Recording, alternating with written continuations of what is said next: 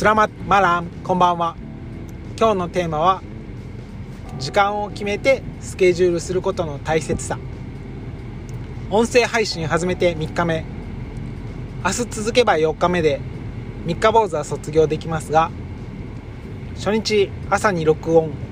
2日目お昼休みに録音。3日目今夜です。時間の空いた時に毎日録音しようと思うと今のタイミング逃すと今日のうちに録音できなかったかもしれません。まず朝音声配信をしてから何か行動しよう。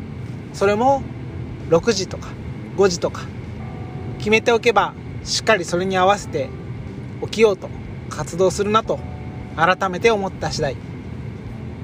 以上です。Thank you.